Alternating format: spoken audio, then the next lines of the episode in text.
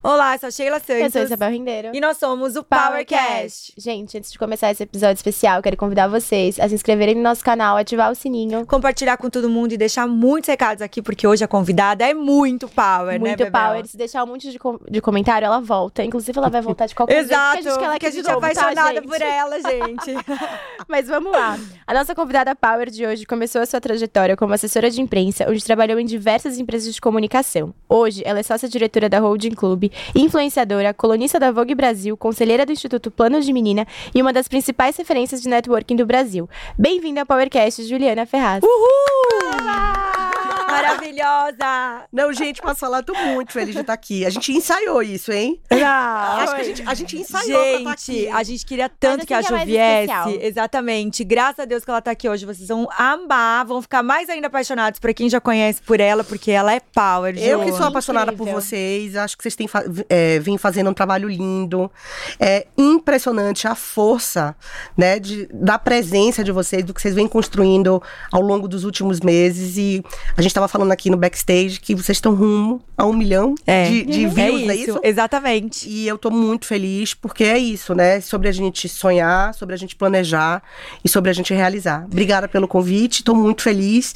Acho que a gente vai ter um papo muito bacana hoje. Não Ai, que tenho delícia, dúvidas. Aliás, animada. gente, a Ju, né, Bel, ela é responsável pelo nosso primeiro Power, que foi o Pocket, assim, primeiro por É, fora. Na rua. Exatamente. Inclusive, vocês confiram aí, a gente vai deixar o link. O projeto dela maravilhoso, o Body, de uma responsabilidade que a gente, assim, foi absurdo a gente Foi. participar. Foi emocionante, Ju. Queria te agradecer profundamente. Eu que agradeço. é, o Body realmente foi, eu acho que o principal evento da minha vida, né? É, eu vou contar aqui um pouco. Eu hoje sou sócia de seis empresas de eventos, na verdade, de duas empresas de eventos e quatro empresas que têm ferramentas que potencializam eventos. E, e tá dentro do meu do- de- dentro do meu DNA fazer eventos. Mas é, o Body tem a ver com a minha causa, tem a ver com a minha verdade, né? A gente fala muito sobre corpo livre, sobre aceitação, sobre diversidade, sobre inclusão. E por mais que parecesse óbvio, foi muito difícil de pôr em pé. É, por patrocinadores, por apoiadores. Na verdade, vocês foram muito importantes, né? Porque vocês acreditaram desde o dia 1, quando eu contei do projeto. E ter vocês comigo foi muito, muito, muito importante. Eu fiquei mais forte ao lado de vocês. E eu tive uma rede de apoio muito, muito, muito muito muito assim emocionante, vamos dizer assim, porque quando eu via, né, mulheres que acreditam na questão da luta, na questão da igualdade, na questão da diversidade ali, né, porque eu fiquei ali no, eu fiquei no palco e tanta gente do outro lado trabalhando, falava eu tô num lugar seguro, eu posso seguir e realizar o meu sonho. Então eu é que agradeço de ter vocês comigo lá. Ai, Vamos ter uma outra edição dia 11 de março. que Ai, gente, vai estar em todas lá. as edições agora. Com essa mulher, né? Já entendeu o Garantido. furacão que é. Exatamente. Não, Exatamente. Ju, onde você estiver, você pode contar com A a, gente vai estar lá. Todos, né? Inclusive, Ai. a gente já quer aproveitar pra te presentear. Exato. Gente! Nossa, Temos ó, presentes. Sem, não quero te dizer nada, Vou mas falar um assim, pouquinho não, da não. gama, que esse aqui é um dos meus secadores favoritos da vida, que ele é o mais Pois lindo da é. vida italiano, com mais de 20 anos de mercado. Gente, se você tivesse me 11 dito, países, eu não tinha é? saído da cama e tinha vindo. não, eu posso contar? Posso te interromper um minuto? Deve. Você po- depois você vai falar desse, desse secador. Gente, Romeu Felipe, que é meu cabeleireiro, tem esse secador. E aí, Adorei. e ele fazendo o cabelo comigo, e eu de olho no secador dele. Aí eu falei, Romeu, que secador incrível! Parece uma Ferrari. Ai, porque- gente, ele é maravilhoso. Aí ele disse, Ju, secador é isso, é aquilo, é aquilo outro. E eu falei, vou comprar. Fui deixando pra deixando. Gente, Olha vocês só, arrasaram. universo, Ô, gente. Gama! Maravilhoso. Vocês arrasaram nesse presente. Vocês me aguardem com muitas entregas, tá? com muito gente. cabelo, meninas, obrigada. Ai, Não, a. Ju, a Ju já falou tudo, porque a primeira vez também que eu vi o Gama, eu fiquei alucinada. Esse secador, não é, Bel? É, ele não, é ele é muito lindo, maravilhoso. gente. Fora que não faz barulho, é Leve, maravilhoso. le- Leve, Ele é mais leve. leve do que um smartphone. É. Exato. Até eu vou, vou complementar aqui, ele é um secador né, profissional, mais leve do mercado, né? Possui apenas, gente, é, as- assim, você vai se apaixonar. Designer italiano também. Sem falar que é um secador de super, super tecnologia, por ter 2 mil watts e entregar a mesma eficiência e potência que um secador profissional de 2.500 watts tem. Ele tem, ele economiza 30% da sua energia também, que a gente que adora sustentabilidade, né? Fora que ele é maravilhoso, gente, não tem que falar. Ele mesmo, ele mesmo se vende, né? Não, gente, a gente não, tô te falando, é a São Ferrari. três cores. É uma ele Ferrari. tem rosé. Ele tem três cores: cinza, preto e, E rosé rosé gold, gold. que é esses três. O meu é Rose Gold, pessoal. É, o meu também, gente. Então, ó. o QR Code tá passando aqui na tela, aqui embaixo. Exato, entrega pra todo o Entrem Brasil. lá, adquiram esse secador maravilhoso e com o cupom de PowerCast vocês ainda têm desconto, hein, 15% gente? de desconto. Aproveita. É 15, né, Bebel? 15%. 15% de desconto. Bebel arrasa, É viu? isso. Arrasa. Arrasa, gente. Simplesmente eu sou apaixonada. Eu já tenho o meu, né? Uso quase que todos os dias. A hora que eu. A primeira vez que eu fiz um post usando um monte de gente, eu quero esse secador. Ele é assim, realmente, Não, as é pessoas são incrível, gente. apaixonadas. Eu vi realmente com o meu. Fiquei, eu fiquei chocada. Ele é chocada. maravilhoso. E leve, ele é chique. Ele, Ele é gente, chique, Ele, ele é é tudo, é chique. tudo na Tudo, vida. é tudo. Ele é chique, é isso. Fora é que dá pra levar na mala e a Não, gente é não tem medo de chegar no aeroporto e ter que tirar porque é Exato. pesado. É. Exato. E ele vem com duas frentes, né? Uma que fica mais rapidinho o cabelo, tem pra- também pra deixar o cabelo mais cachadinho, né? Que a gente gosta de deixar o cabelo mais cheio Eu adoro. também. Eu também. Ele é maravilhoso, gente. Muito Clica obrigada, aqui, entrega pra todo o Brasil. Gama, ó, pra vocês. ó. Amei. Maravilhosa. Ju, que bom que você gostou do seu presente. Vamos continuar aqui. Conta pra gente como que você entrou nesse mundo de evento, né? Você começou lá em assessoria e aí que momento você falou: "Ah, vou entrar nesse mundo de eventos"? Primeiro, eu não gostei do meu presente. Eu amei o meu presente. o meu presente, ele vai seguir comigo pra todos os meus eventos. Quero ver Então, das bolsas. Vocês arrasaram exatamente na minha malinha de mão. É, na verdade, assim, eu comecei minha carreira em Salvador, sou baiana, né? Comecei a trabalhar com 17 anos no carnaval. Que axé, hein? Que axé. Eu vi Ivete Sangalo florescer, vi Claudinha Leite amadurecer, é, fui assessora de imprensa de Claudinha Leite, quando ela fazia Legal. quando ela é, puxava um, um bloco de carnaval na Bahia chamado Eu Vou.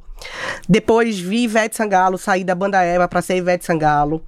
E eu sempre fui apaixonada por eventos. Mas é, eu achava que eu ia me dar melhor como jornalista do que como produtora de eventos. Naquela época, eu tenho 41 anos, é, não se tinha um uma profissionalização né, tão grande desse mercado existia uma referência, ou duas referências na vida no, no, no Brasil, ou três mais ou menos, que era Zé Vitor Oliva, que hoje é meu sócio, o Bazinho Ferraz, que é o sócio da B Ferraz, e uma tia minha, que é como se fosse minha segunda mãe, chama Monique Gardenberg. Então, eu fui fazer faculdade de jornalismo, com 23 anos, meu primeiro marido veio transferido para São Paulo e eu fui trabalhar na assessoria de imprensa. Até aí, tudo bem. Depois trabalhei 10 anos é, num veículo de comunicação chamado Glamorama, da jornalista chamada. Joyce Pascovitch. É, e eu, na verdade, eu era uma comercial. Né? Eu saí de lá como gestora comercial e de eventos, porque eu cuidava da parte de eventos.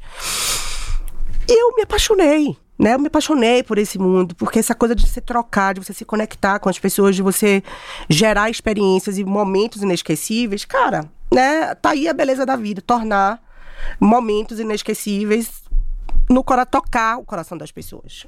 E era a época, 2015, 2016, mais ou menos, era a época da chegada das influenciadoras, que na época eram blogueiras, daqueles squads grandes da F-Hits, eu não sei se vocês lembram Claro, disso. claro. Da Cami Coutinho, da Júlia Petit. E o mercado editorial no Brasil, ele já estava muito frágil, né? Muito frágil pela questão da, do negócio, de que ele já não se sustentava, o papel era muito caro, a impressão era muito cara, as pessoas deixavam de sair, é, deixavam de se conectar com o papel, de consumir o papel e passavam, passaram a consumir a internet de uma maneira ah, mais eficiente ou mais ah, potencializada, vamos dizer assim. Era uma mudança de comportamento do consumidor. E eu eh, não entendia direito como é que eu ia continuar perpetuando a minha carreira, né? Porque por mais que eu fosse é, inteligente, por mais que eu tivesse conexão, por mais que eu tivesse network e relacionamento com as pessoas, eu tinha um produto que precisava passar por uma transformação. Então eu resolvi migrar de carreira.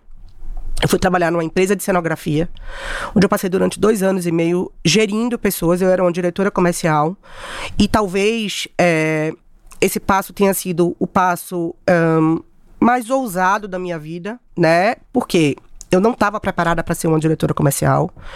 Eu não sabia como funcionava um negócio de cenografia, porque é um, um negócio muito feito à mão. Você lida com pessoas, é construtivo.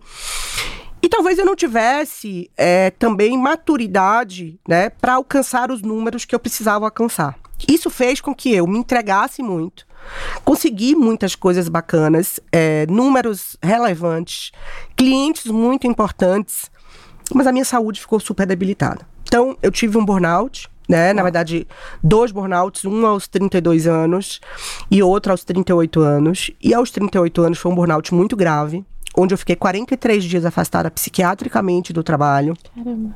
Porque eu não conseguia falar, eu não conseguia completar frases de esgotamento mental por eu ter esgotado e esticado, né, o meu limite. A verdade foi essa, porque não era sobre os outros, não era sobre a empresa, é sobre mim, né? É aquela coisa da síndrome da Mulher Maravilha, de que você pode tudo, de que você é maravilhosa, de que você precisa ser maravilhosa, porque eu cresci ouvindo uhum. isso, né? Para você ser respeitada, para você ter dinheiro, para você sentar na cadeira que você quer sentar, você vai ter que dar o melhor. Você vai ter que ser melhor do que todas as outras e todos os outros. E como é que você faz isso todos os dias? É, esgotei todos os meus limites e precisei renascer para recomeçar. Então, por obra do destino, na verdade, eu acho que muito, assim, os meus orixás da Bahia é, me fizeram eu encontrar com o Zé Vitor Oliva, aquele cara que eu falei para vocês lá no começo. Já tô inteira é, aqui. É isso. Zé Vitor, Zé Vitor é o pioneiro do, do segmento de negócios, de eventos do live marketing no Brasil. E eu vi, é, eu lembro que quando eu era uma menina de 15 anos, 16 anos em Salvador, ele ia, fazia os eventos da Brahma, e eu dizia, cara, eu quero conhecer esse homem, eu quero ser amiga desse homem. E um dia, fui num almoço, é, num evento no Riviera, onde ele era sócio, e eu completamente debilitada, completamente acabada. Falei, ó, tô saindo da empresa de cenografia que eu trabalho, é, só para você saber, porque eu fazia negócios com ele. Uhum. Ele falou, não, não, não, não vim aqui, vamos sentar aqui para conversar. E eu sentei com ele, ele falou, eu quero que você venha trabalhar comigo. Falei, eu não posso trabalhar com você, eu tô doente, eu tô com a, a saúde mental completamente debilitada, é, e eu não tenho condições de te dar o meu melhor agora, eu preciso parar. Mas eu tinha uma questão, é, eu não tinha dinheiro guardado, né? Eu não tinha é, me preparado para acontecer o que aconteceu comigo. Então, de alguma forma, eu precisava voltar a trabalhar. Sim. Eu precisava voltar a operar. E ele, com muita, muito cuidado e muito carinho e muito amor, falou assim: a gente vai fazer o seguinte: durante seis meses, você vai trabalhar. Quanto você quer ganhar? E eu negociamos lá um salário. E ele falou: você vai se cuidar. Você vai ao psiquiatra, você vai treinar, você vai descansar, você vai fazer o que você precisar fazer. E daqui a seis meses eu volto e eu vou te dar uma, no, uma meta como uma diretora de novos negócios, é, porque na época eu era diretora de novos negócios, para você começar a performar. E aquilo fez toda a diferença na minha vida. Porque o que o Zé Vitor fez, é, tudo bem que ele teve uma visão né, de futuro, né? Ele estava ali naquele mercado e ele apostou no meu talento, mas ele foi muito generoso. Ele foi muito paterno né? Sim. Ele acreditou, como ele tinha um histórico de mim, ele na verdade me acolheu naquele momento. E quando isso aconteceu na minha vida, primeiro eu agradeci a Deus muito, assim, por, por ter sido acolhida por um cara como ele. Segundo, por estar numa empresa segura, né? Numa empresa que era uma, uma, uma empresa com muitos princípios, com muitos valores, com muita cultura, mas num lugar que eu poderia ser quem eu quisesse ser. Então começa aí a minha história verdadeiramente como uma pessoa é, em eventos, especialista em eventos. Eu, eu hoje, a, a menina que chegou lá, eu falo isso para ele sempre. Eu não sou mais a menina que eu cheguei aqui debilitada, Zé Vitor. Hoje, hoje é, eu, eu sei o que eu tô falando, porque ele é um cara que ele sempre tira o melhor do outro, né? E há quatro anos, eu sou sócia há três anos, há dois anos e meio, na pandemia, no ano de 2020. Então, quase três anos, né? É, eu me tornei sócia.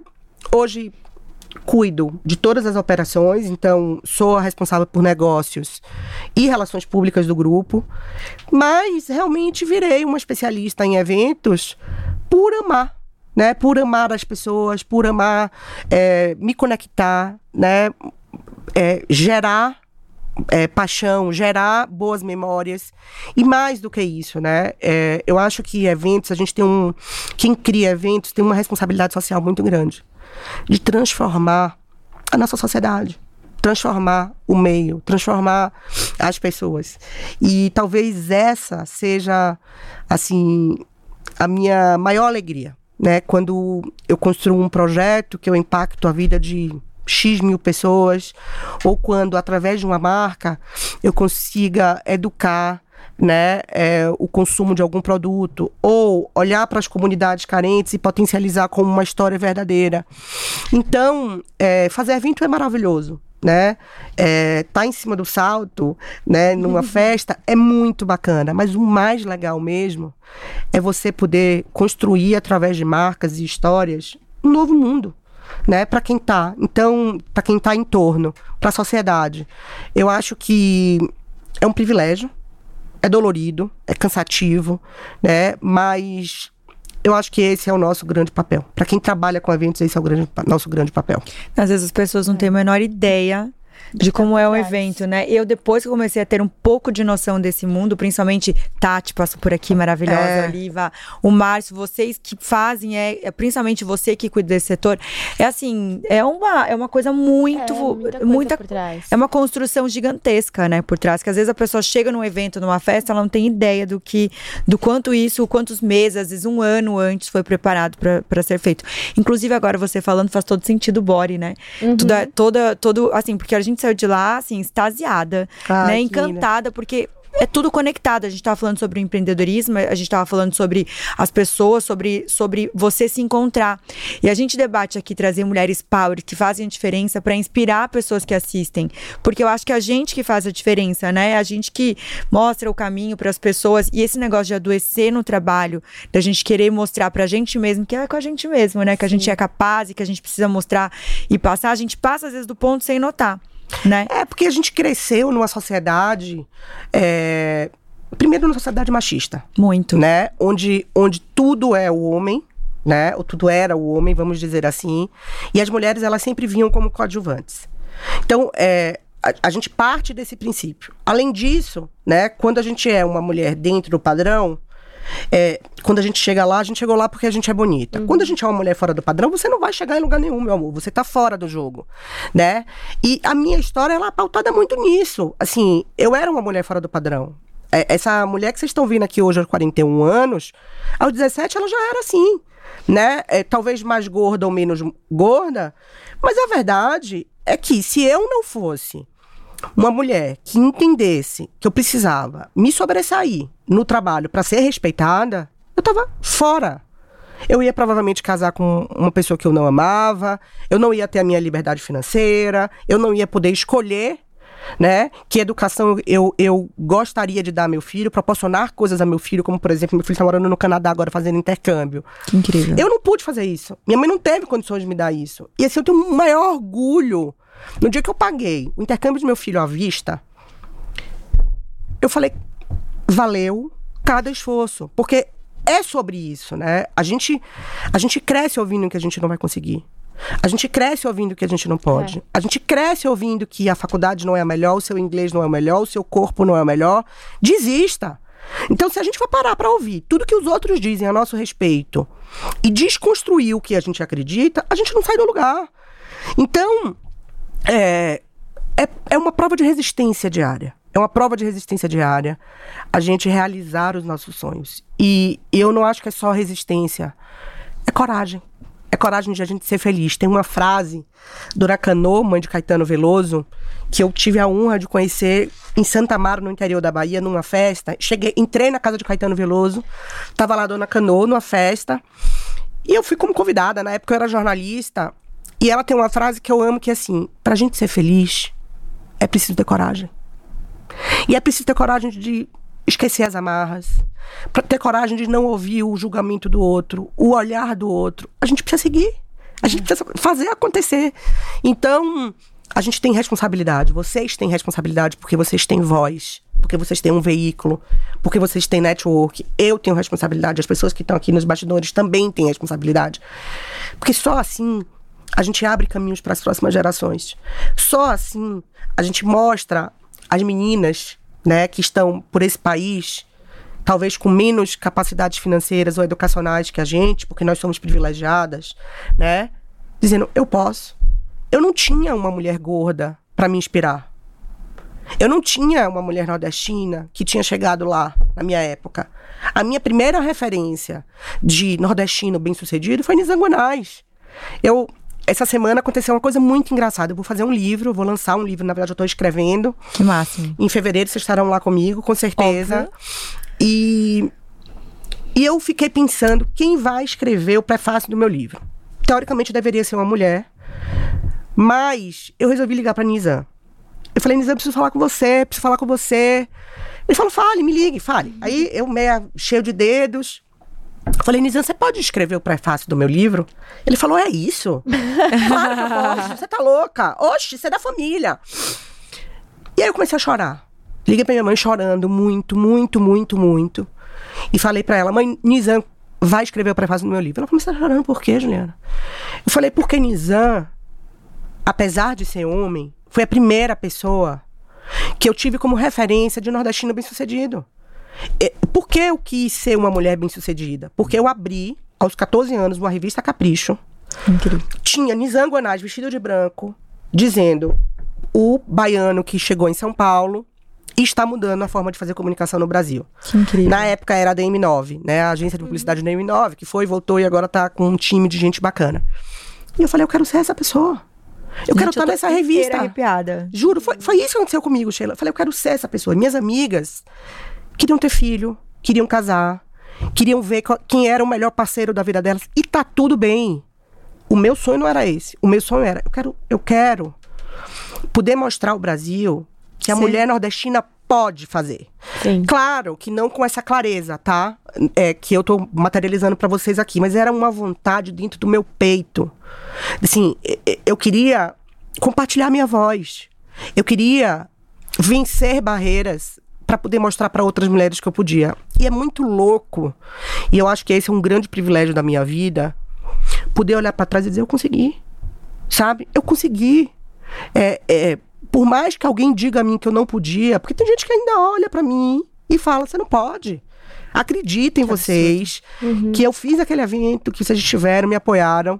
Foi um evento forte. Muito um evento forte. nu, né? Onde a gente des- é, desconstrói os, os, os conceitos.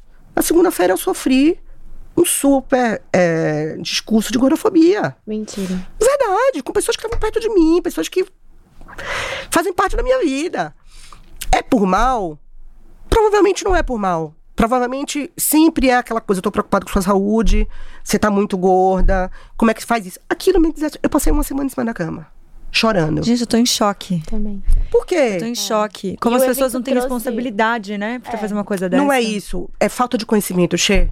Tem uma coisa que, assim, quando você julga o outro, né? Você não tem, é, talvez, percepção da importância da sua fala, né? Vocês O imaginem... impacto que faz no outro. É, você né? imagina que, assim, uma mulher como eu, que, teoricamente, né? Uma mulher bem-sucedida, uma mulher que, que conquista a- a- os, a- os seus sonhos, uma mulher que tem uma liberdade financeira. Cara, assim, depois de um evento daquele, precisava mesmo chorar, Não. mas me afetou. E me afetou porque foi num lugar de muita fragilidade, sabe? E aí, a minha pergunta é: vocês imaginem a menina que mora em Manaus, que não tem capacidade de discernir o que o outro tá falando, que não tem preparo emocional, ou talvez não tenha estudo e entendimento quando ouve do colega: você é gorda, você é feia, você é preta. Desestrutura tudo. Você já clica ali, você começa ali uma forma de, de, de- como é que se diz? De, do olhar do mundo de um jeito diferente. Daí começam os distúrbios. Sim. Daí começa a baixa autoestima. Daí começa eu não posso, eu não vou. Então, a gente precisa falar. Às vezes, minha mãe fala assim: você virou ativista? Eu falei: virei. Eu não sou uma ativista chata, mas eu não tenho, depois de tudo que eu passei, Você não precisa ficar quieta. eu não posso. eu não posso. Sabe por que eu não posso? Porque eu preciso proteger a outra pessoa. Eu concordo com você Vai plenamente. chegar. Vai che... A outra pessoa vai acontecer. Vai acontecer com ela. Acontece comigo. Por que não vai acontecer com ela? Então, é, como eu não tenho mais medo de nada, né? Porque antes eu tinha medo de contar essas coisas. Eu, por conta do Bora, eu fui pra capa do UOL contando que um grande publicitário passou uma reunião inteira olhando pra minha barriga pra me desconstruir numa apresentação de um job de muitos, muitos, muitos milhões. Né, Era uma reunião muito séria, uma reunião muito tensa, um projeto para muitas pessoas. E ele não aceitava que uma mulher estava ali contando que o evento deveria acontecer daquela forma. Nossa, e eu vou falar uma coisa, Ju, vou que até fazer força. um, um push desse, de- do que você tá falando. A gente tá aqui de prova que a gente passa por isso. E passam várias mulheres aqui e falam que passam por isso, do- de você não ser capaz. E é isso que eu acho que o, o Power, ele realmente ele vem aqui porque a, a gente gosta é, de debates positivos que traz, tragam quanto mais impacto trouxer, é melhor. Porque realmente tem que virar um debate isso. Por que a gente não pode ser quem a gente quiser? Né? Por quê? Existe um ponto de interrogação. Porque é muito mais fácil, a gente, meu, eu respeito absurdamente o homem. Eu tenho vários amigos assim que, né, não tem, não tem que falar, mas assim, por que nós mulheres passamos por isso? E, e essa coisa de autoaprovação. A gente chega em vários lugares e já chegou em vários lugares que as pessoas, olha, vocês não podem sentar aqui, tem que ser em tal lugar. Mas peraí, a gente foi convidada, a gente. Então, essa, essa coisa. E ainda vindo, no nosso caso, foi vindo de mulheres, que é pior ainda. E eu sou, né, mais tagarela que bebel, eu vou lá e falo também, olha, isso não é legal, né? Tem que falar. Tem que falar, tem que A falar. gente, não, a gente tá na era da desconstrução. Da desconstrução dos conceitos, da desconstrução das verdades absolutas, da desconstrução do que, ah, mas era assim, sempre foi assim. Não vai ser mais. Não vai ser mais.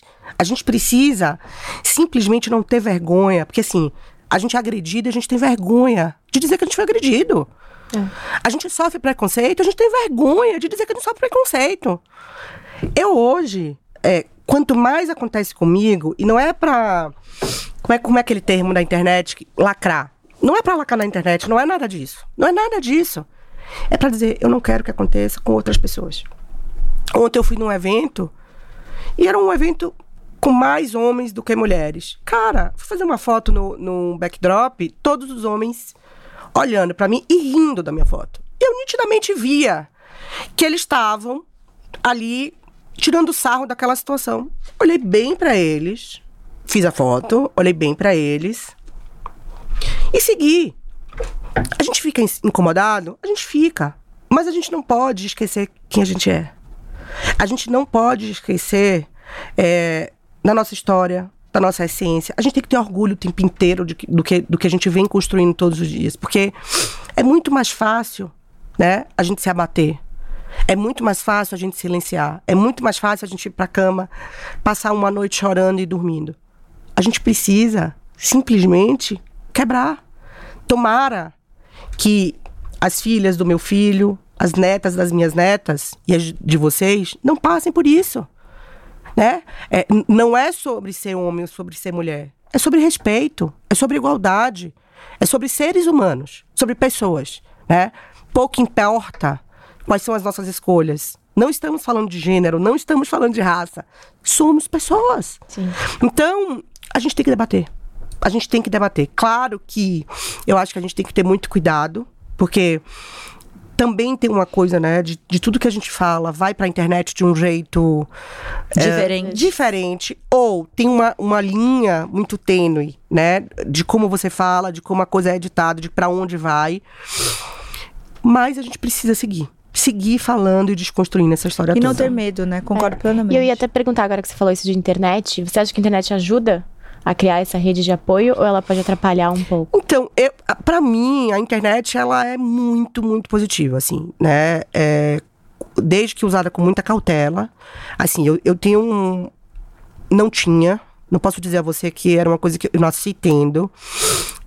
Eu achava que a internet era mostrar o look do dia. Porque foi assim que eu cresci, né?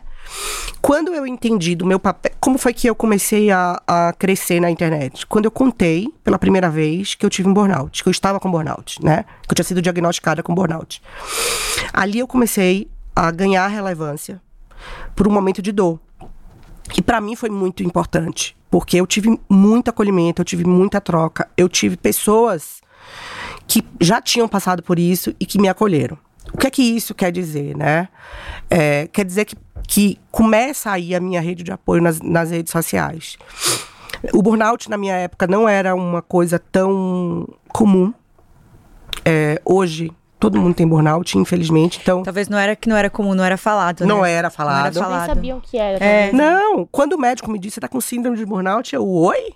Oi, eu nem entendia o que era, né? E e eu sempre tive assim uma rede de apoio muito bacana. E hoje, o que eu acho mais legal é que a internet, ela me aproxima muito das pessoas. Ela me aproxima muito das pessoas. E, e alguém fala assim pra mim: "Ah, você tem alguém que responde as suas mensagens?" Ninguém tem minha senha do, do Instagram. Aliás, nem eu mesma tenho, porque eu perdi, eu não consigo achar. Parece eu e a Bel. É. Passa a senha, não sei a senha. Três não, minutos não sei, depois. não sei, não, eu não sei. É um inferno. Mas eu faço questão de responder a todas as pessoas. De trocar com todas as pessoas. Porque tá aí Sim. a grande beleza da- de trabalhar na rede social. Né? De, de construir histórias verdadeiras. Essa semana aconteceu uma coisa tão engraçada. Uma, uma moça me mandou uma mensagem assim: Ju, é, eu tô muito triste, eu tô muito deprimida. E é engraçado que quando eu tô nesses momentos, eu sempre penso em você. Eu tava de cama com 39 de febre. Quando eu li aquela mensagem, eu falei, meu Deus. Falei, oi, tudo bem? Como é que eu posso te ajudar? Porque eu já começo a entender que pra uma pessoa falar com você nesse E sentido, pensar. tá precisando. E ela me contou a história dela, que ela é faxineira, que ela tentou fazer muitas coisas na vida dela, que ela não conseguiu porque ela não conseguiu estudar, mas que ela não quer mais essa vida. Que ela quer mudar essa vida e que por mais que ela queira muito mudar essa vida, ela acha que ela não. Não é que ela não, não consegue, mas é sempre alguém diz a ela que ela não tem esse poder. E aí eu fui conversando com ela, conversando com ela, conversando com ela. Enfim, fui tentando dar caminhos, mas o que eu achei mais legal dessa história toda, né? E, e tenho falado com ela, e tenho trocado com ela, é que bom que eu posso ser luz para pessoas, como outras pessoas foram luz para mim. Porque a gente só dá o que a gente recebe, né? A gente Não, só pra gente você é uma mega de uma inspiração. Ah, não tem que falar, Ju, de verdade. Eu, eu rasgo seda mesmo. É, pra Ah, Ju. obrigada. Porque você não tem ideia o quanto você tem voz. Às vezes eu acho que vocês, né, ficam no mundo, né, que trabalha horrores, porque tá sempre inativa e não percebem o quanto atinge as pessoas.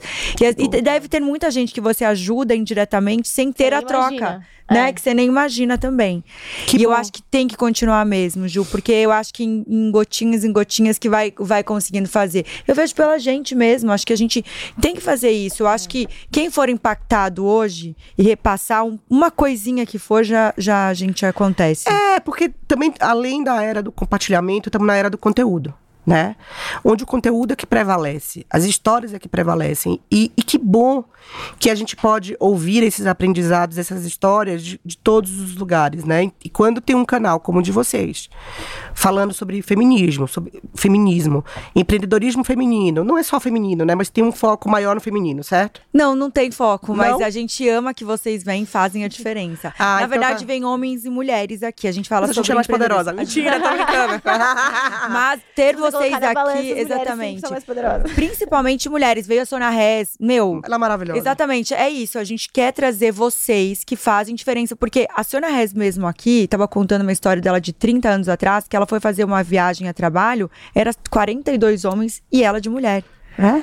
Né? Então a gente vem de mundos que sempre, é, o Brasil principalmente te- tem essa parte muito machista e que os homens sempre foram à frente. Então nós estamos aqui para fazer essa diferença. Então vem mulheres, vem homens, mas mulheres como vocês que têm voz, que Entendi. fala, gente, a gente tá aqui, vamos fazer esse movimento, porque o Power principalmente, Ju, é para inspirar novos empreendedores. Então as pessoas que, como você, que tava e migrou, né? Que eu entendo Eu que você fez essa mudança de carreira e que entendeu que no primeiro momento achava que dava conta, achei uma humildade absurda sua virar e falar: não consegui fazer tudo como eu gostaria de ter feito, porque você também estava em aprendizado.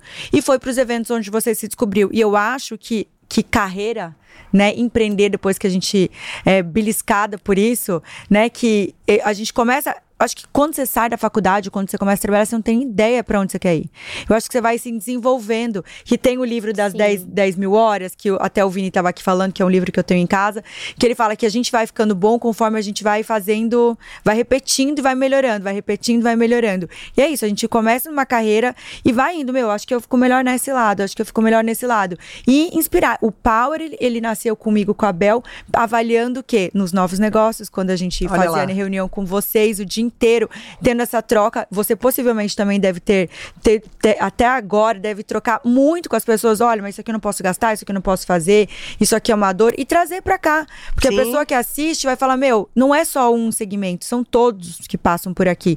Então, o que a pessoa conseguir captar, né, de falar: meu, olha a Ju, ela passou por isso e ela fez negócio de evento. E como que você entrou no mundo do evento? E como que, o que, que você se descobriu também dentro do evento? Quais são as dores? É, é, é, é essa história que a gente quer contar entendeu? Que legal. Eu acho que é muito importante, porque é, tem uma coisa também que quando a gente olha no Instagram, o pós, né? Parece que é fácil.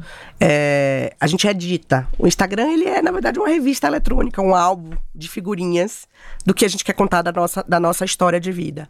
É, e eventos, realmente, assim, é um mercado muito difícil né? É, fazer eventos, trabalhar com marcas corporativas, você precisa passar por um processo muito grande. Então você tem um processo imenso de homologação nessas empresas, você precisa ser capacitado para se homologar, para trabalhar com algumas empresas, a maioria das grandes empresas no Brasil, em qualquer lugar do mundo é assim. Depois você precisa passar por uma concorrência com outras agências concorrentes para entregar o melhor projeto. Quando você ganha o melhor projeto, você tem que se adequar, né, projeto criativo e budget para a expectativa do cliente e você tem que ter uma equipe incrível de execução para pôr o projeto de pé. Você imagina que existem projetos que são construídos realmente há um ano. É, a gente trabalha com o camarote número um, e aí tô falando do camarote número um porque é nosso, né? Um, um evento proprietário, que é um, um camarote no Rio de Janeiro que existe há 32 anos.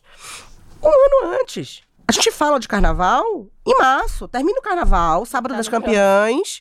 A gente dorme 10 dias. No 11 primeiro dia, a gente começa a falar do carnaval do ano seguinte. Então. Tem ideia disso, gente? É muito louco. É muito louco. Quando você faz um evento para 10 mil pessoas, 8 mil pessoas, 20 mil pessoas, porque a gente faz eventos para desse porte, a gente passa um ano trabalhando. E assim, não é só produtores de evento. São sociólogos para construir histórias, são criativos, são é, engenheiros civis, é, engenheiro de segurança, técnicos. Então, é muita gente. Né? Eu vou contar uma história que eu acho que é, engra que é engraçada, não, que, que é legal para poder materializar olhando para o foco do empreendedorismo, né?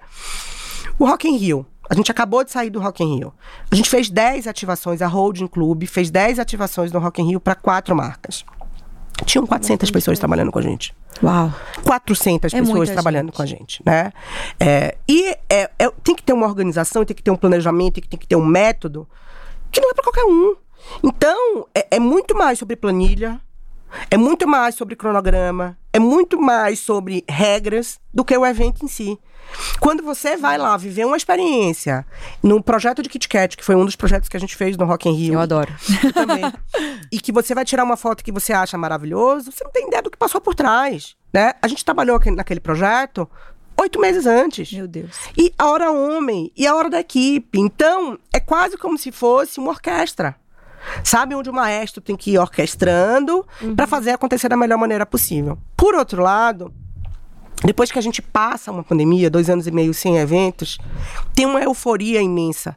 Então, assim, você não tem agenda. É engraçado o que, a gente vai viver aqui nos próximos dois meses, os últimos dois meses do ano. A gente tem uma Copa do Mundo, que teoricamente vai ser um carnaval, porque termina em festa, porque nós somos brasileiros e graças a Deus a é assim. A gente adora a Copa. A gente adora a Copa. Aí a gente tem Natal, aí a gente tem Réveillon. É tudo Fórmula junto, e mistura. Tem Fórmula 1. E é carnaval. E já é carnaval. Então, é tem uma euforia e uma vontade de a gente viver. E que maravilha, que delícia que a gente pode fazer isso. E que bom que a gente sobreviveu a essa guerra, né? Porque foi uma guerra. Uhum. Era uma guerra silenciosa, mas era uma guerra do vírus. Né? A gente contra o vírus, o vírus contra a gente. É, então, a gente precisa ter muito cuidado, porque tem uma demanda muito grande. Né? Tem uma, uma necessidade muito grande. Todo mundo hoje quer fazer eventos. Às vezes as pessoas me ligam e falam assim: ah, eu quero fazer um. Ju, tem um, um evento daqui a 15 dias. Você faz? Amor, eu não tenho agenda até fevereiro de 2023. Não tenho, não, não eu, né? Como pessoa física. A nossa empresa. Porque são projetos que estão sendo construídos há muito tempo e tem que ter muita responsabilidade, porque no final é sobre pessoas, é para pessoas. Então, é, eu acho que é o, o mercado de eventos está vivendo uma fase muito legal, uma fase muito positiva, né?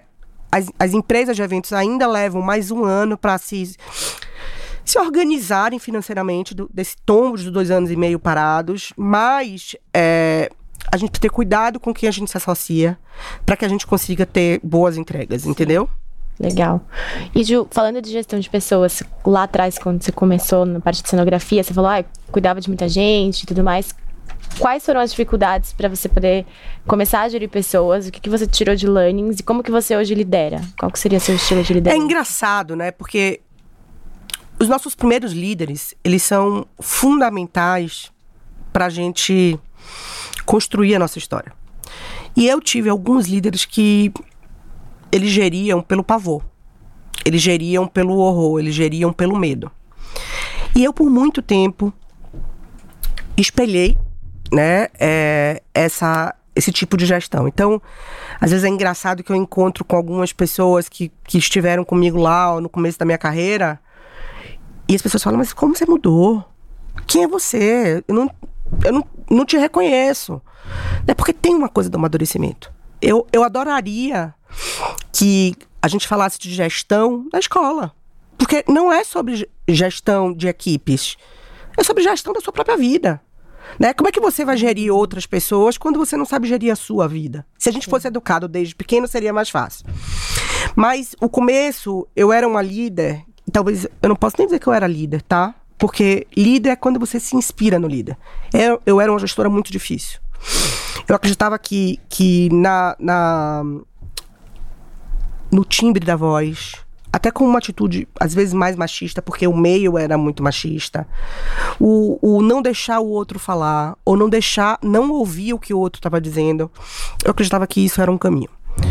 Quando eu migro da carreira de, de, de jornalismo, né? Saio da- do mercado de jornalismo para trabalhar na, na empresa de cenografia, piorou.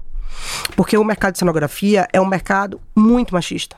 Você lida com homens, com muitos homens. E você não lida com homens só no negócio, você lida com homens na montagem. Então, como é que você vai fazer um stand num salão do automóvel para 3 mil, de 3 mil metros?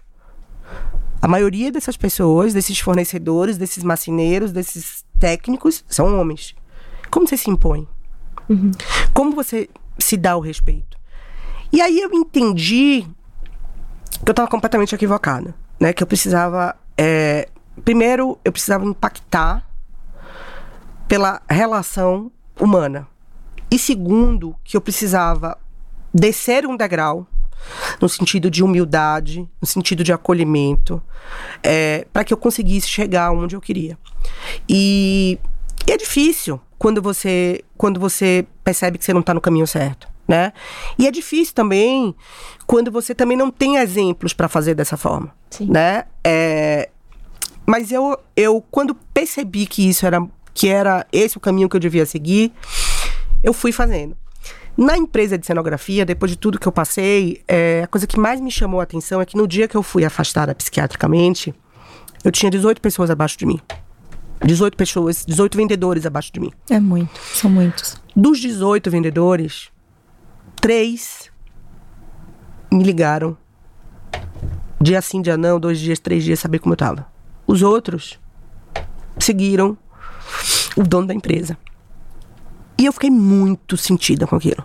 Eu fiquei muito sentida com aquilo. Aquilo me doeu de um jeito, porque eu pensava, não é possível. Eu contratei essas pessoas. Eu dei oportunidade para essas pessoas. Eu dei o caminho para essas pessoas. Eu compartilhei, eu troquei.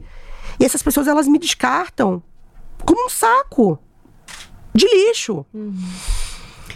E eu entendi que não era sobre as pessoas. Eu entendi que era sobre mim, né? Do que, porque, claro, que A depois- abertura que você dava. não, mais do que isso, o que é que eu deixei, né, de verdade, de positivo na vida dessas pessoas?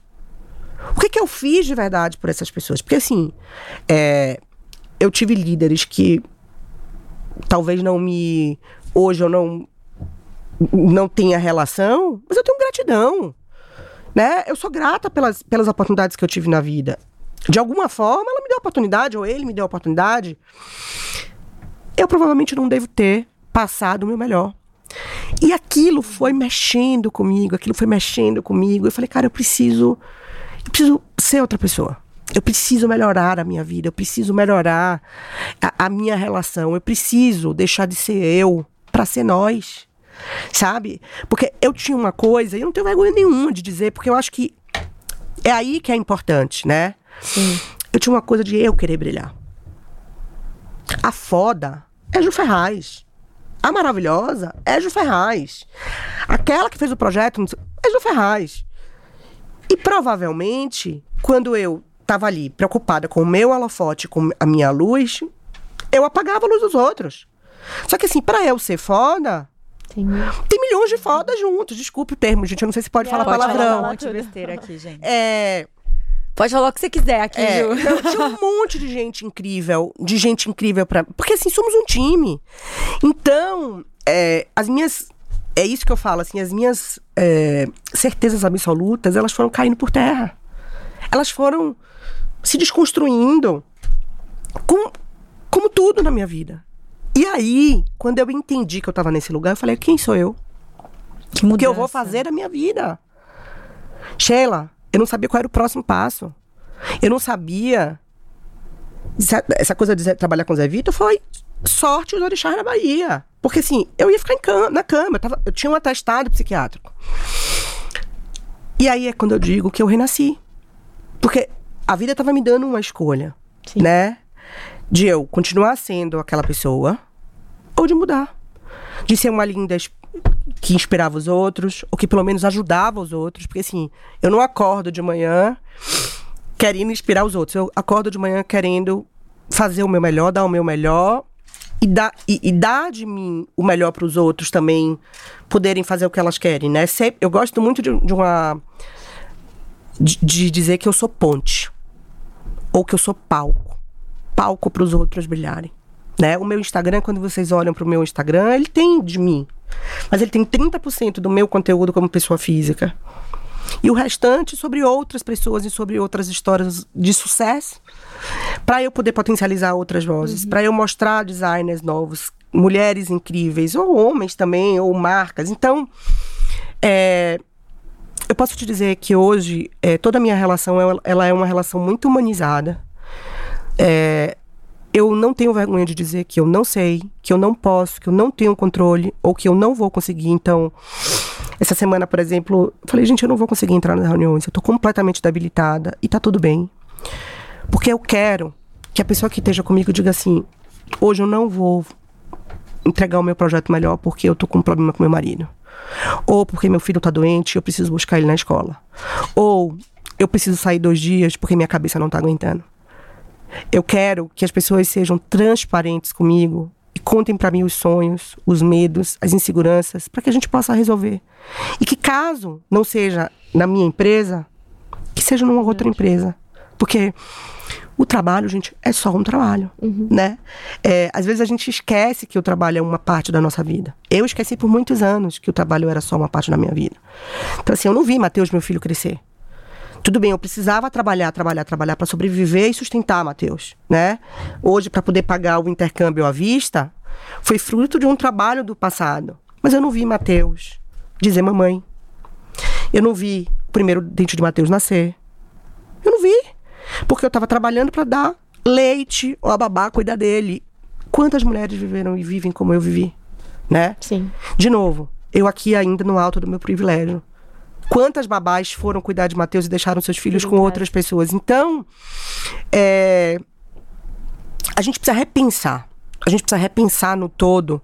E a gente precisa também entender que o trabalho, é, ele é fonte de transformação, mas ele também é fonte de acolhimento. Assim, eu tenho uma puta de uma rede de apoio no meu trabalho, né? Eu tenho sócios que eu sou apaixonada, é, muito porque não é só sobre dinheiro. Não é sobre metas, não é só sobre é, números entregas. É sobre família. Sim. Eu até quero fazer um, um É. push sobre isso. Eu, eu também tenho notado que hoje em dia, de, sei lá, de uns cinco anos pra cá, as empresas estão mais humanizadas. É, você acha que é pelo fato das pessoas tirarem um pouco eh, essa, essa- desacelerar e tentar ela mesma mostrar, sabe? Tipo, que oi, sou frágil. Eu também tenho. Porque assim, antigamente eu enxergava as empresas que as pessoas não podem errar, as pessoas têm que fazer. Eu acho que sim, todo mundo tá lá para fazer seu trabalho e tudo mais. Mas não tinha esse esse conceito de, de poder enxergar o outro como família, sabe? Não que não podia, mas as pessoas não tinham essas fragilidades vistas. É, é, eu não sei se vocês conhecem, vocês devem conhecer a Brené Brown, que é uma. Depois vocês, pesquisem e depois eu mando pra vocês os links, porque ela é uma mulher sensacional e ela tem um, um TED no, no Netflix e alguns livros que me ajudaram muito no burnout que fala sobre essa Legal. coisa da vulnerabilidade, né? A força da vulnerabilidade. Que quando a gente fala que a gente é vulnerável, quando a gente tá vulnerável, quando a gente se mostra no momento vulnerável, a gente tem um acolhimento do outro e por consequência você tem um fortalecimento, porque você o outro te entende, te fortalece para você sair desse lugar de vulnerabilidade. É, me ajudou muito quando eu contei, por exemplo, que eu tava com, com burnout. Mas o que eu acho é assim, né? é, como existia um, um- um conceito de mercado e de comportamento corporativo muito rígido, as pessoas passaram a ficar mais doentes. E doentes na questão da saúde mental. E quanto mais doença da saúde mental, menos ativo das empresas para trabalharem, porque a gente precisa disso aqui para fazer a coisa acontecer. Então, é, todos os departamentos de RH, né, de diversidade, de inclusão, começaram a olhar para isso de um jeito é, preocupante e preocupado, né, e começaram a entender que se precisa fazer uma reeducação nesse sentido. Então, claro que as metas, né, o trabalho, o dinheiro, ele, ele vai seguir ali em qualquer é, empreendimento ou qualquer é, setor corporativo, mas, mas as pessoas precisam estar bem para isso, né? Quando eu falo que eu cresci dizendo que eu queria o meu holofote, que eu queria brilhar, é porque eu não tinha um líder que me dizia: você só vai brilhar se os outros brilharem. Você só vai ter saúde mental bacana se os outros estiverem com saúde mental bacana. Se o seu ecossistema for legal. Se você tiver uma hora de descanso, ou se você puder dizer: tô indo embora porque meu filho tá chorando e tá com saudade da mãe, né? Então, é, novos tempos, necessários, fundamentais, porque a gente não aguenta, como ser humano, essa enxurrada de informação, essa velocidade de transformação, porque é isso. Você dorme e acorda, tá tudo diferente, né? É, mas mais do que isso, é, você precisa cuidar do outro. Então, eu acho que a pandemia fez a gente se desconstruir muito, meninas. Muito, sabe? Eu gosto de falar uma frase que assim, Adoro frase. Nossa senhora, É. temos duas hoje. na, na, pan- na pandemia as máscaras caíram. E é um paradoxo, porque a gente só vivia de máscara. Mas quem é quem, né? É, quem, é, quem fazia o mal, se não se transformasse, não ia sobreviver. Quem ia fazer o bem, tinha que fazer o bem. Então, é, é sobre isso, assim. Eu acho que dá pra gente entregar volume de dinheiro, resultados, metas, de um jeito mais leve. Para a empresa e para as pessoas. A gente pode trabalhar de segunda a sexta e sábado e domingo esquecer o celular.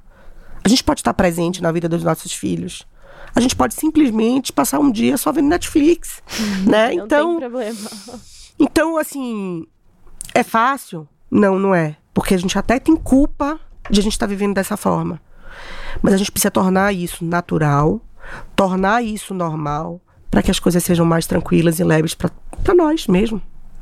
Gente, eu não quero nunca mais que a gente vá embora. Eu quero É. fazer uma pausa pra, pra falar da Phelps aqui, nosso. Ah, é verdade. Olha! Juju, agora, já que você já tá com secador, agora tem pro É, cabelo agora Você também. cuida do cabelo junto. Mas é um ninguém me contou! Olha, gente, eu já. eu- eu- assim, se eu soubesse, eu tinha vindo primeiro do que Tati Oliva e Márcio Escher. Tá, Gente! A Phelps, nosso, nosso É, parceiro. Ju, Phelps é uma Que empresa brasileira sediada em São Paulo, fundada em 2014 por Posso duas abrir? pessoas. Deve. Óbvio. O Fora que Cleiton e a esse- Juliana. Que le- Juliana? Hoje- Juliana Já também, olha da, só. da fundadora.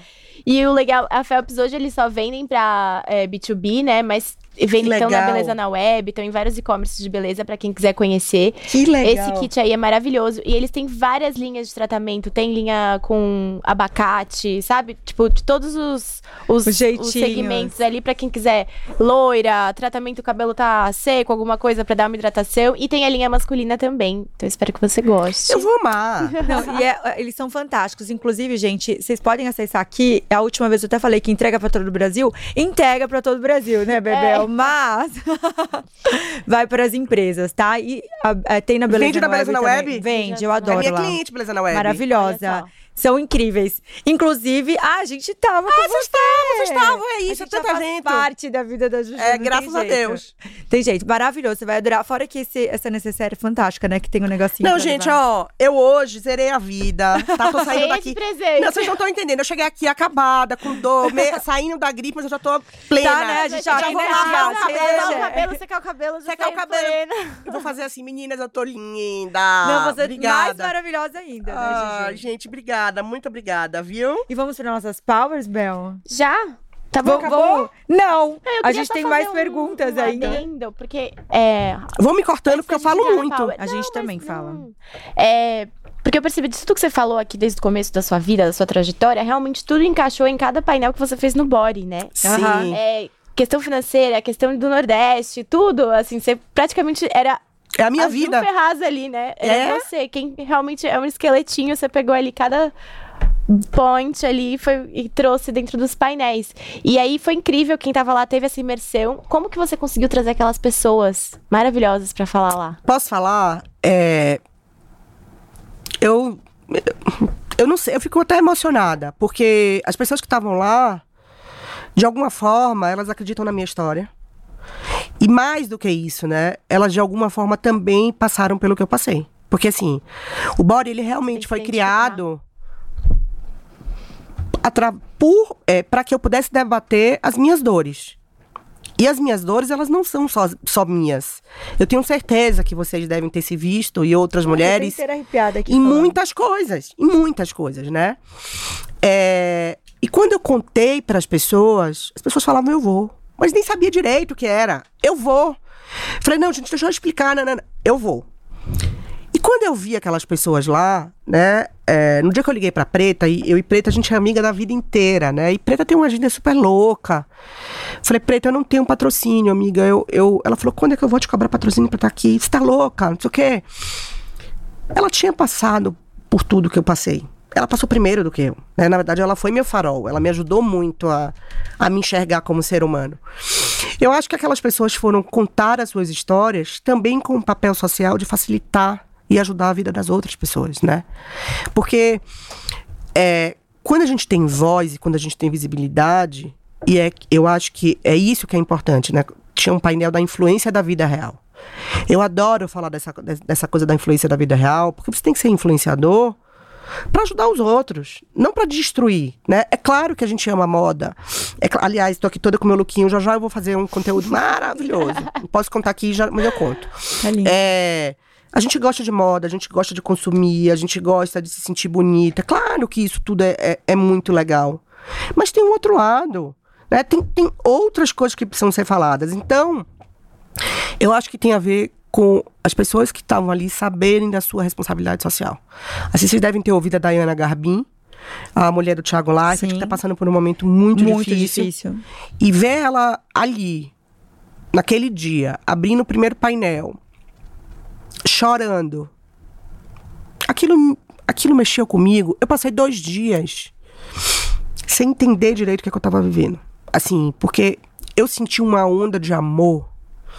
Uma onda de amor, uma onda de, de acolhimento e de ter feito também da, é, é, dado, não, recebido e dado, né? Porque é sobre isso, quando a gente se une para uma coisa só, a gente consegue se transformar. Então, realmente foi muito especial. A Thay de Mello, que, que ia estar naquele, naquele dia, o filho dela estava com influenza, foi parar no hospital. E ela, ela me falou, eu falei, Thay, porque ela, ela falou, eu vou. Eu falei, mas tá, eu não tenho, eu não tenho cachê, né? Porque é um primeiro projeto, nananã. Os patrocinadores ainda não acreditam. E olhe que eu tenho credibilidade, né? Que eu tenho credibilidade. Imagino que não Quem não tem quer botar uma coisa de pé. Ela falou, Ju, é, eu vou pela importância de discutir um novo mundo. E é isso, né? A gente precisa se mostrar mais frágil. A gente precisa se mostrar mais humano. A gente estava debatendo É. com todo mundo que passou lá. E teve uma das meninas que passou, que eu esqueci agora o nome, que eu sou péssima em nomes. Não tem problema. Ela virou e falou bem assim, a gente tava perguntando, né, da, da importância dela, do papel dela, ela, ela falou exatamente isso. Ela falou assim, eu, eu, eu me machuquei muito, eu me, é, no- no- por muitos anos, porque eu me espelhava em mulheres que eu nunca ia chegar. Letícia Muniz. Ela. Maravilhosa. E ela falou assim, por conta disso, eu me machuquei muito, né? Fisicamente até. Ela falou assim, e hoje ela falou assim, eu quero inspirar as pessoas, essas mulheres que não tinham referência. E isso, é isso para mim foi tão impactante quando ela falou isso, porque assim, eu acho que cada um tem sua dor, né? E eu acho que quando você senta e você avalia tantas coisas que às vezes a gente deixa passar batido e que não é importante na vida de uma pessoa que eu acho que isso reflete em tudo nela, de como ela vai se posicionar, como ela vai. Eu tenho vários debates com as minhas amigas, Bel, né? A gente fala isso com nossas amigas sobre exatamente essa- esses pontos assim, por que insegura, por que é, ter autoestima baixa, por que tudo isso. E às vezes as pessoas não têm ideia do que elas passam e ficam caladas. E eu acho que essa troca que a gente faz é exatamente por isso. Eu acho que a gente deixa mais leve tudo, né? Quanto mais a gente fala, mais a gente torna é, a dor menor. A gente tem a percepção do outro com novas soluções. E mais do que isso, a gente faz com que não aconteça novamente. Sim. Né? Ou pelo menos a gente tenta que não aconteça novamente. Sim. Então, é muito importante trocar. É muito importante trocar. E Letícia Muniz, ela é maravilhosa Maravilhosa. uma modelo incrível, mas ela é um ser humano de luz. Um ser humano de luz, ela é. A gente se conheceu na pandemia e ela é exatamente isso. Ela tentou fazer de tudo pra emagrecer. E hoje ela é maravilhosa porque ela é ela. Porque é ela, né? É... Quando eu falei que eu sofri gordofobia na segunda, depois do evento, né? Porque eu fiquei sábado, terminou sábado, domingo, fiquei. Falei, cara, não é possível que depois de tudo que eu fiz, ou depois de tudo que eu faço todos os dias, que eu entrego, o tamanho do meu corpo incomode o outro. Porque se vocês perguntarem pra mim, Ju, você hoje tá feliz com o seu corpo? Eu sou grata pelo meu corpo, mas eu tô incomodada com o tamanho do meu corpo, não pela gordura, pela questão da saúde. Então, eu sei que eu preciso emagrecer 10 quilos, 15 quilos, para que eu seja mais leve, para que eu, né, para que as coisas, eu tenho 41 anos, eu preciso treinar, eu sou uma pessoa que eu não consigo treinar tanto. Eu a questão física, eu tenho muita clareza. Agora, não é porque eu tô vestindo 46 ou 36 que eu tenho que ser avaliada. Né? Não é que assim, você tá muito gorda, minha filha, você não vai ser uma referência de moda. Oi? Por quê? Né? Se, se, se vocês derem um Google, acreditem se vocês quiserem. Ainda hoje é muito difícil a gente ter referências de mulheres gordas na parte de imagem. Sim.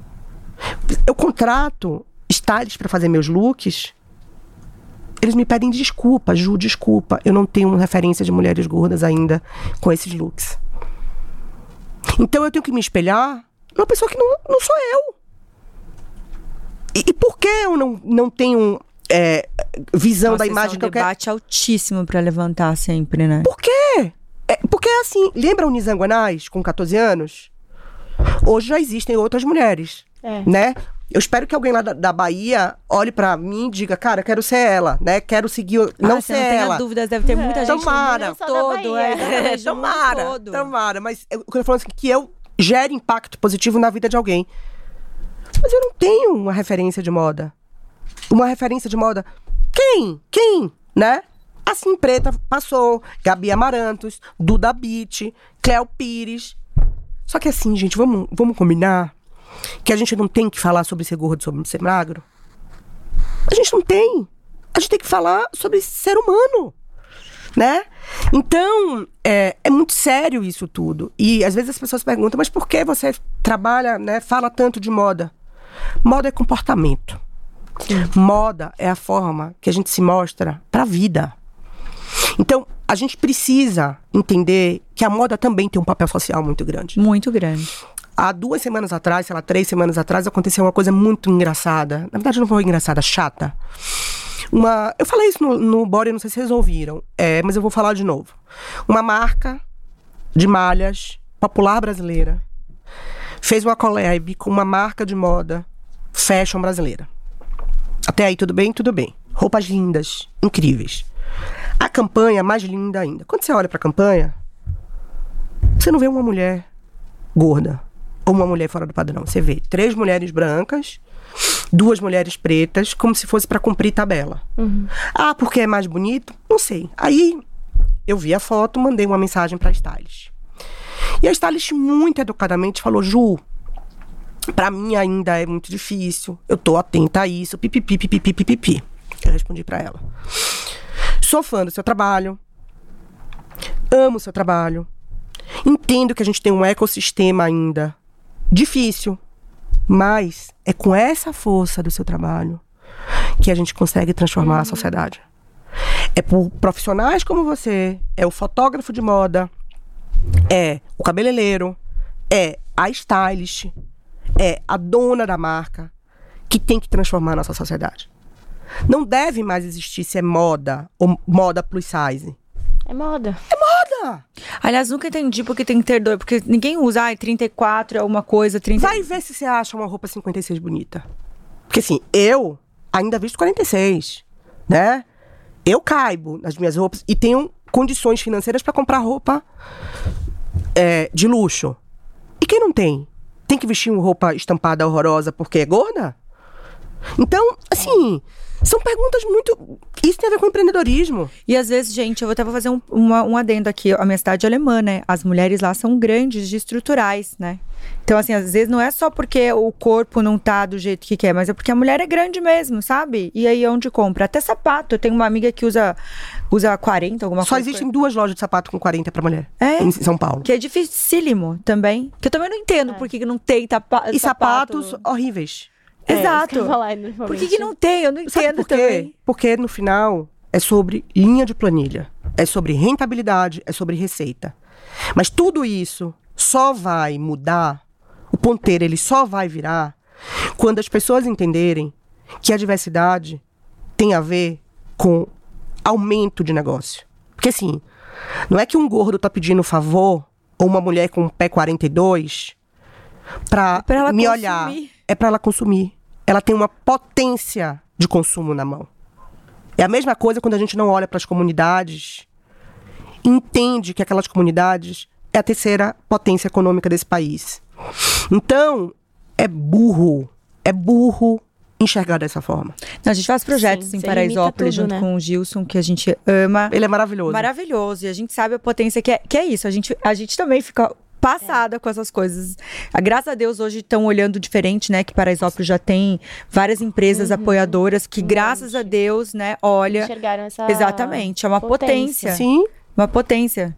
E eu acho um absurdo também. Quando a gente vem falar de negócio, né? A gente tem uma. É, é infinito. É infinito. Até lembrei do, do Isaac Silva, que tava lá também. Essa- demais essa collab com a C&A, né? Que acaba trazendo plu- plu- pluralidade. pluralidade. E chega pra todo mundo, né? Porque a C&A acaba sendo mais popular. Então ela consegue alcançar mais pessoas e mostrar... A campanha tava maravilhosa. Tipo, todos os corpos, tudo. E estampas, coisas que, bonitas pra todo mundo poder ter, né? Porque é legal. é a verdade. É a essência dele. né? É a história dele. No dia que eu conheci Isaac, Maravilhoso ele. eu fiquei chocada, assim. Eu encontrei com ele no no- dentro de um avião, saindo de Salvador, indo pra São Paulo. Ele aqui, eu aqui. Eu já sabia quem era ele, ele sabia quem era eu, mas eu achava que não era ele. ele tem uma força, ele tem uma luz, ele tem um axé, ele. Então, assim. Que bom que ele pode, É. né, mostrar a força que ele tem. Não, ele tava com uma estampa lindíssima ainda, Tava né, Bebel? coleção dele. Tava. Mas eu acho que isso que é legal, porque a Ceia fala com todo mundo. Ela chega Sim. ali na comunidade, ela chega, né, em outros. Tipo, acho isso legal poder adentrar e eles darem voz pra essas. Quando as marcas.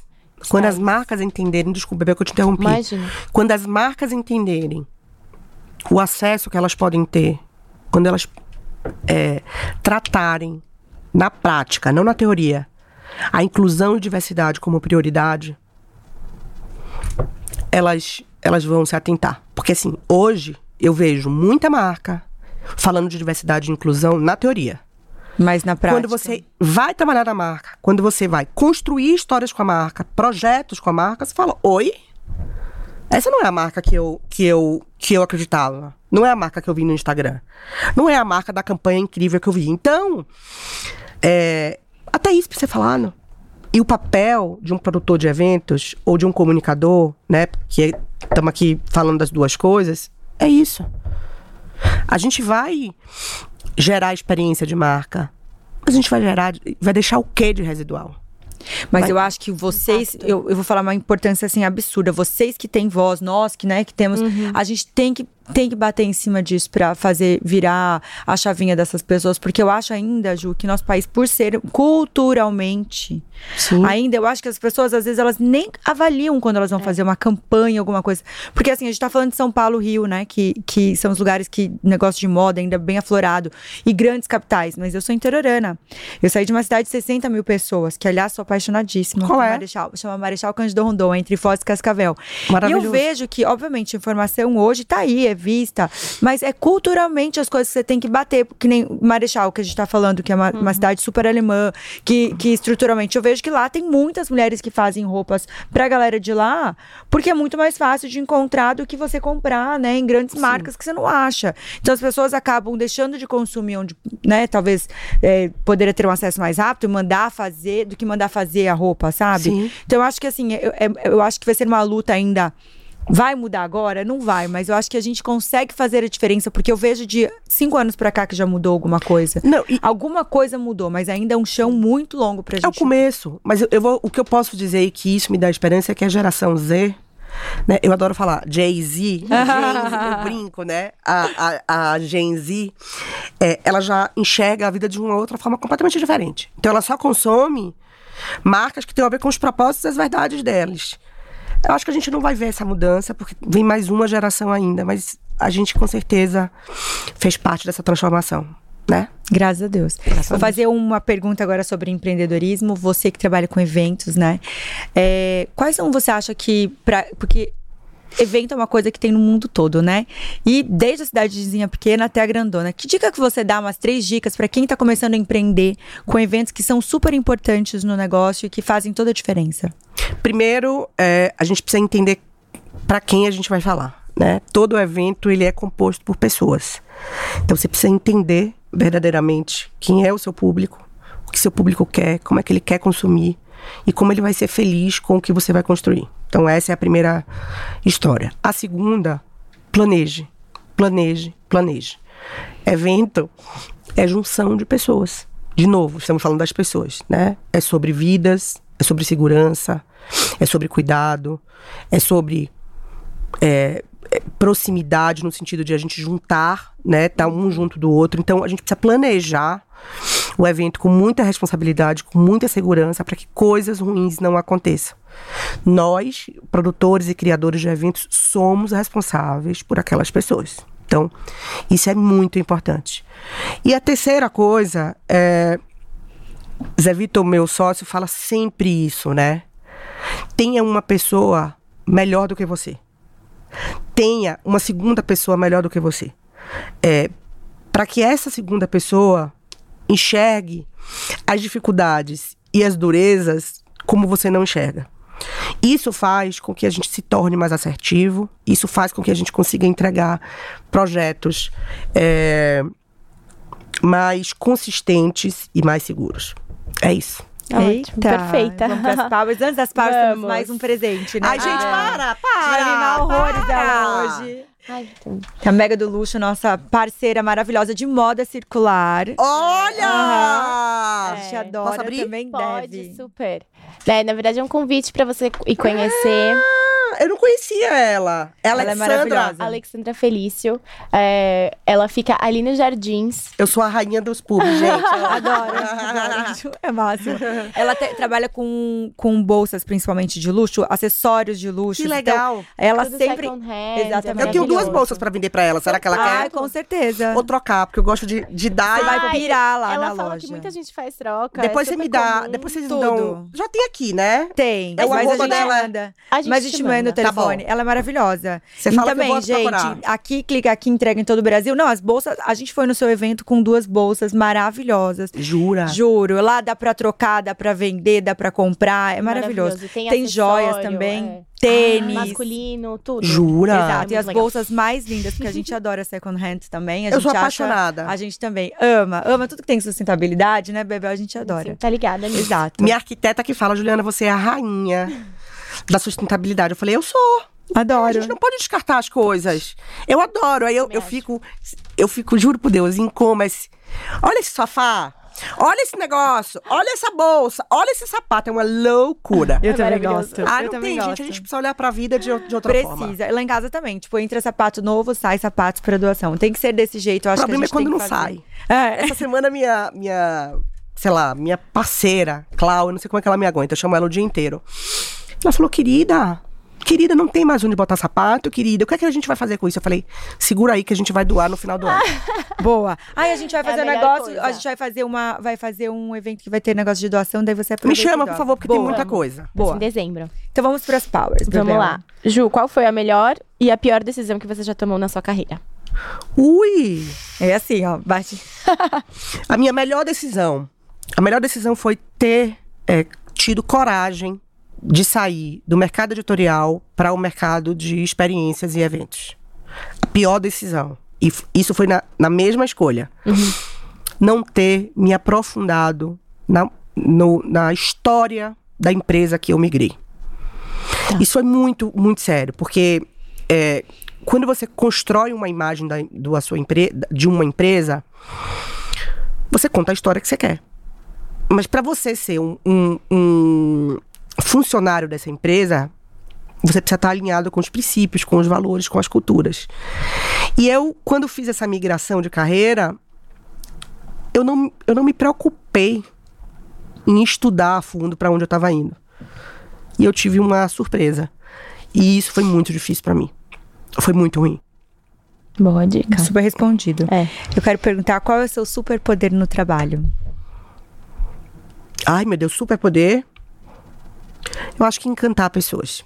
Eu sou uma pessoa que, assim, eu. eu modéstia à parte, eu. Eu tenho um, um, um bom poder de persuasão, né? É, acho que talvez até porque eu falo muito a verdade. Tô bem, não tô bem, é isso, não é aquilo. E acho que as pessoas ainda se surpreendem com isso, não deveriam se surpreender, mas quanto mais humana e quanto mais verdadeiro eu sou, eu acho que eu mais consigo fazer com que o outro acredite no que eu tô dizendo, e isso é muito legal. É, a gente é encantado por encantadora. você, né? não tem nem que falar, né? Já, já temos duas aqui. Ju, como transformar um funcionário em sócio? Posso falar? Eu vou, eu vou usar o meu. Eu ainda não, não transformei ninguém em sócio, mas Zé Vitor fez isso comigo. Quando ele me contratou, eu negociei com ele que eu ficaria um ano e que eu queria ser sócia dele. E ele passou esse ano, é, fora o, o ano dos seis meses do descanso, fazendo uma mentoria comigo, assim, potencializando os meus pontos positivos, falando dos meus pontos negativos, de como eu podia melhorar, que caminho eu ti- tinha que ir. E isso me deu muita segurança para eu aceitar me tornar sócia e para eu querer realmente ir para um outro lugar. Então eu acho que a gente precisa valorizar as pessoas, a gente precisa aprender com as pessoas, a gente precisa ouvir essas pessoas. E de novo, se essas pessoas são melhores do que você em determinados temas que vocês precisam, não tem outro caminho a não ser se tornar sócio. Essa frase dele é muito boa, assim. É, tenha sempre uma pessoa melhor do que você. Eu acho que tá aí a grande inteligência de tornar é, pessoas da equipe em sócios. Legal. A última pergunta: o que não pode faltar num evento? Gente, Boa. eu costumo dizer que nós somos especialistas em pessoas. Sem gente não tem evento. Não adianta fazer ficar lindo, ficar maravilhoso, ficar sensacional. E não, não ter tem ninguém. E pessoas. não tem gente. No dia do body, na noite anterior do body, eu tinha certeza que ninguém ia. Ai, gente, porque Ai, a gente a se gente passa por isso, é. Eu passei a noite inteira acordada. E eu liguei pro, pro. Eu tenho um motorista que é super meu parceiro, Galileu, que quando eu tô em dias de reunião, ele, ele passa o dia comigo. E eu falei, Galileu, ninguém vai. Ninguém vai. Ele, rapaz, Adoro. você não acredita em você, não, é? Você não acredita no seu poder, não, é? Você é Ju Ferraz, rapaz. Adoro. Aí, falei, ah, Gali, tô péssima, tô muito preocupada. Ele falou, não tá acreditando em você? E aí, eu só materializei que tinha pessoas quando eu subi no palco. Porque até então, eu achava que não ia ter ninguém. Gente, então, sem pessoas, não adianta. O conteúdo ser incrível, a cenografia ser incrível, a segurança ser incrível. Se não tiver gente, acabou. Então, é o storytelling, é como você vende o evento, é como você can- encanta, como você mostra isso nas redes sociais. É um todo. Ju, eu tô encantada por você estar aqui Ah. hoje. Muita Muito gratidão. obrigada por Gratidão, digo nosso eu, convite. né? Foi uma delícia. Eu já até esqueci da minha gripe, das minhas Ai, dores. Mas mais do que isso, assim, é, eu desejo a vocês muita luz, muita prosperidade. Tenho certeza do que eu tô dizendo e eu já vi muita gente florescer. Que isso aqui é só né, o começo de um futuro ainda mais brilhante. E a gente vai estar juntas sempre, porque é sobre isso a vida. Um estender a mão para o outro e um fortalecer o outro. Eu tô muito grata de estar aqui. é, eu fico vendo quantas pessoas incríveis já passaram por aqui. Toda semaninha eu vejo, né, uma foto. E eu fico pensando assim, como elas são danadas, como se diz na Bahia. E vocês são, sim, porque vocês têm amor pelos que vocês fazem, né? E é isso. Vocês deixaram meu dia mais gente. feliz. Obrigada, Ai, tá? levar a Ju. Obrigada, Ju. Obrigada a Ju, vocês. passa a sua rede social, onde achar a Ju também. Ah, é bem fácil. Eu sou facinha, né, Thay? Eu, o meu, a minha rede social é arroba Ju Ferraz. No LinkedIn é Ju Ferraz. No meu, na, na minha bio também tem meu, meu e-mail, tem meu celular. Então, assim, eu sou super disponível. Às vezes eu não consigo responder na hora, mas eu gosto muito de trocar, eu gosto muito de ouvir, eu gosto muito de aprender com os outros. Então é isso. Tô aqui pronta pra vocês mandarem mensagens, pra gente começar a teclar. Tá bom? Adorei. Mandem lá, hein, gente. Gente, vocês não se esqueçam de se inscrever em nosso canal. Ativar o sininho E e, mandar deixar pra um todo monte de mundo. comentário também. Exato. Ju, gratidão por você estar Obrigada a aqui. vocês, Obrigada, gente. Ju. Muito obrigada. Um Até a beijo, gente. Tchau.